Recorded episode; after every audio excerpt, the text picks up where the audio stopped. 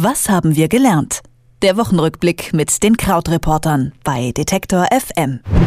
Die Menschheit verändert die Natur und zwar so schnell, wie es vermutlich niemand geahnt hätte. In dieser Woche wurden gleich zwei neue Umweltstudien veröffentlicht. Ein Lösungsvorschlag für die drohende Klimakatastrophe ist auch die CO2-Steuer, über die derzeit heftig diskutiert wird. Um die Debatte geht es heute in unserem Wochenrückblick mit den Krautreportern. Außerdem blicken wir noch nach Südafrika. Dort wurde gewählt. Rund 27 Millionen Menschen wurden aufgerufen, ihre Stimme abzugeben. Über die Themen, die uns und die Welt in dieser Woche beschäftigt haben, spreche ich nun mit Christian Fahrenbach von den Krautreportern. Hallo Christian. Ja, hallo. Die erste Umweltstudie, die wir gerade erwähnt haben, äh, stammt von den Vereinten Nationen und warnt davor, dass bereits eine Million Tier- und Pflanzenarten vom Aussterben bedroht sind. Äh, wie haben denn Experten auf diese Erkenntnisse der Studie reagiert? Also diese Studie ist, hat wirklich einfach sehr, sehr extreme und deutliche Worte gefunden. Also normalerweise ist es ja auch oft so bei der Vorstellung solcher Studien, dass die Wissenschaftler sehr, sehr vorsichtig und differenziert sind. Aber zum Beispiel ist es eben der Vorsitzende des Rats gewesen, der ähm, die Studie bei der UN vorgestellt hat und der hat eben auch gesagt, wir erodieren global die eigentliche Basis unserer Volkswirtschaften, Lebensgrundlagen, Nahrungsmittelsicherheit und Lebensqualität. Also im Prinzip haben alle, die mit der Studie zu tun hatten, versucht, der Menschheit wirklich sehr, sehr stark ins Gewissen zu reden. Auch in der Studie selbst steht drin, wir müssen uns dringend vom wirtschaftlichen Wachstum als Ziel abwenden und nachhaltigere Systeme schaffen. Denn auch das ein Fazit neben dieser ähm, sehr häufig zitierten Zahl von eine Million der acht Millionen Arten auf der Welt äh, sind vom Aussterben bedroht. Drei Viertel der Landräume und zwei Drittel der Meere sind vom Menschen jetzt schon maßgeblich verändert worden. 40 Prozent aller Amphibien bedroht, 25 Prozent aller Säugetierarten. Und ja, das Fazit ist, in der gesamten Geschichte der Menschheit auf der Erde waren diese Zahlen noch nie schlimmer. Eine weitere Studie, die ebenfalls von der UN veröffentlicht wurde, geht es um Sand. Äh, dem Bericht zufolge wird Sand als Rohstoff knapp. Äh, die Nachfrage nach Sand hat sich innerhalb von 20 Jahren verdreifacht, weil die Menschen in die Städte ziehen und immer mehr gebaut werden muss. Was für Folgen hat denn das für die Umwelt, wenn so viel Sand abgebaut wird? Das ist ja erstmal auch alles ein bisschen verwirrend. Man denkt, also es ist ja sogar sprichwörtlich zu sagen wie Sand am Meer. Aber tatsächlich ist es so, dass nach Wasser Sand weltweit die am zweithäufigsten geförderte und gehandelte Ressource überhaupt ist. Und eben, du hast es gesagt, wegen dieses Baubooms überall auf der Welt hat sich die Nachfrage so verdreifacht innerhalb von zwei Jahrzehnten. Und das sorgt eben dafür, dass vor allen Dingen zum Beispiel an Küsten und Flusslandschaften so viel Sand abgebaut wird, dass eben diese, äh, ja, diese Küsten immer mehr auswaschen und überschwemmt werden. Dadurch finden dann zum Beispiel Tiere weniger Platz und die Industrie dahinter verschiebt sich deshalb jetzt. Bei den Kollegen bei Spiegel Online gab es zum Beispiel einen großen Bericht, wie sehr jetzt die Menschen in Grönland an Geld an Sand verdienen. Auch eben wieder ja, Rückbezug zur Klimakrise, denn ähm, dort schmelzen eben die Eisbestände immer schneller und deshalb kann da jetzt mehr Sand abgebaut werden. Ein weiteres Thema, das uns diese Woche beschäftigt hat, ist die sogenannte CO2-Steuer. Dahinter versteckt sich eine simple Idee, denn wer klimaschädlich sich verhält und viel CO2 produziert, soll dafür bezahlen.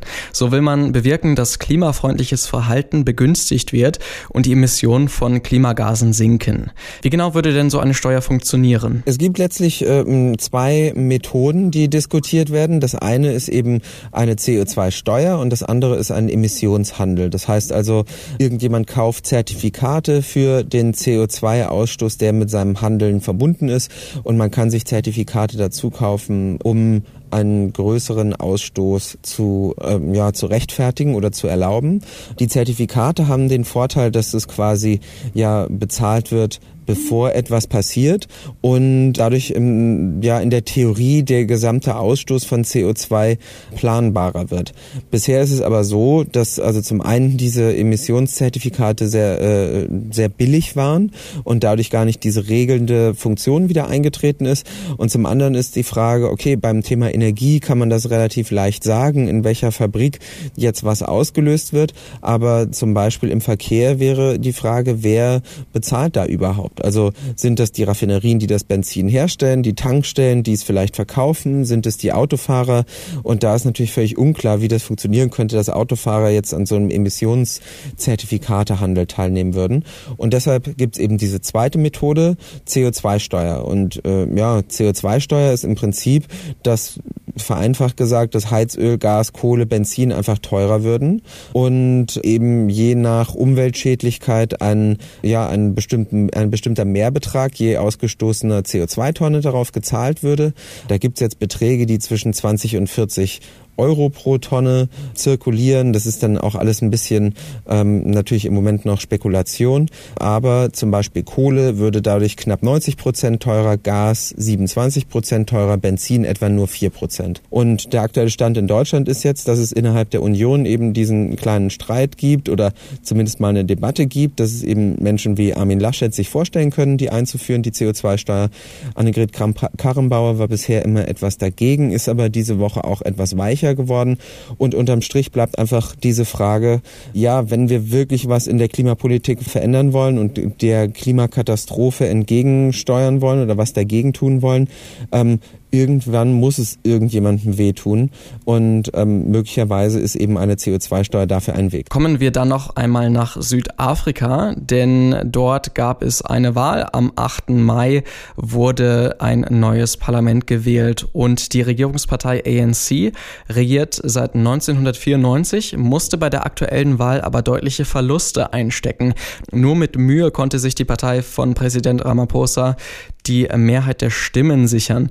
Wie ist es denn zu diesem Ergebnis gekommen und was bedeutet das für die Zukunft Südafrikas? Also ähm, ja, zu diesem Ergebnis ist es diesmal gekommen und da muss man eben wirklich sagen, okay, das ist jetzt der äh, historisch bisher schwächste Wert, den die ANC erreicht hat in den freien Wahlen seit 1994, also seit dem Ende der Apartheid. Ähm, und zu diesem Ergebnis ist es vor allen Dingen deshalb gekommen, weil die Partei sehr viele der Hoffnungen, die in sie gesteckt werden, ähm, nicht einlöst. Also die haben ja bisher immer allein regiert. Das wird jetzt wahrscheinlich auch so weitergehen mit 57 Prozent, aber zum Beispiel noch nie unter 60 Prozent äh, äh, Stimmanteil. Also da ist die Tendenz auch einigermaßen klar. Das ist halt so, dass Südafrika in äh, der Region, also eben wie der Name natürlich schon sagt, im Süden des afrikanischen Kontinents ein sehr, sehr wichtiger Staat ist, weil politisch eigentlich immer recht stabil in der Vergangenheit und auch noch ähm, wirtschaftlich einigermaßen auf den Beinen, so dass es eben ein interessantes Land war, auch für viele Flüchtlinge aus der Region dahin zu kommen. Ähm, es gab ja sogar mal diese äh, Einteilung in die BRICS-Staaten, also dass es eben die großen ähm, Industriestaaten und dann eben die BRICS-Staaten gäbe, also B-R-I-C-S und wo das B eben für Brasilien steht, R für Russland, I für Indien, C für China und S für Südafrika, um zu sagen, okay, das sind ähm, geostrategisch wichtige Länder auf der Welt, die gerade dabei sind, ihre Bedeutung auszubauen. So, und ähm, jetzt ist es aber so, dass tatsächlich diese Hoffnung, die man vor allen Dingen nach dem Ende der Apartheid hatte in Südafrika, dass diese Hoffnungen sich einfach bei sehr vielen Leuten im Land gar nicht äh, erfüllt haben. Also die Wirtschaft stagniert, das Land ist verschuldet, die Arbeitslosenquote liegt offiziell bei 27 Prozent. Unter Jugendlichen ist sie sogar doppelt so hoch. Und das hat eben ganz, ganz viel in den Augen der Menschen mit dem ANC zu tun. Eine Partei, die dann auch noch intern mit sehr, sehr vielen Korruptionsskandalen kämpft. Vor allen Dingen der ähm, letzte letzte Präsident vor Ramaphosa, also ähm, Jacob Zuma hat damit viel zu tun. Und Ramaphosa ist eben auch als Figur jemand, der nicht wirklich für den Aufbruch steht, denn bis 2018 war unter Jacob Zuma auch noch Vizepräsident. Und all das hat eben dazu geführt, dass der ANC weniger Stimmen bekommen hat. Die ganz endgültigen Ergebnisse kommen halt morgen ähm, vermutlich, aber eben es pendelt sich gerade bei diesen 57 Prozent ein. Weltweit sind eine Million Arten vom Aussterben bedroht. Der Sand wird knapp. In Deutschland wird über eine eine CO2-Steuer diskutiert und in Südafrika wurde gewählt. Über diese Themen habe ich mit Christian Fahrenbach von den Krautreportern gesprochen. Vielen Dank, Christian. Was haben wir gelernt? Der Wochenrückblick mit den Krautreportern bei Detektor FM.